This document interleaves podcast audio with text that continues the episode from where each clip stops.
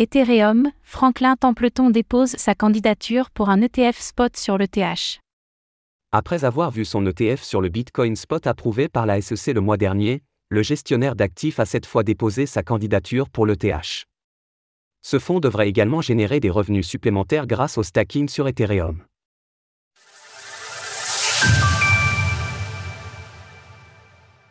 Franklin Templeton souhaite lancer son ETF ETH Spot.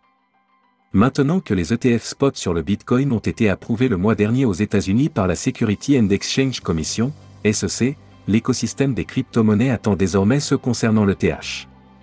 À ce propos, le gestionnaire d'actifs Franklin Templeton s'est également lancé dans la course lundi pour son propre ETF, en déposant une candidature auprès de la SEC au travers d'un document long de 140 pages.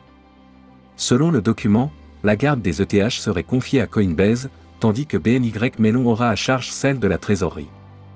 En outre, les détenteurs de parts de cet ETF pourraient bénéficier de revenus supplémentaires au-delà d'une éventuelle valorisation de son prix, et ce, grâce au stacking. Le sponsor Franklin Holdings, note de la rédaction peut, de temps à autre, miser une partie des actifs du fonds par l'intermédiaire d'un ou plusieurs fournisseurs de stacking de confiance, qui peuvent inclure une société affiliée du sponsor.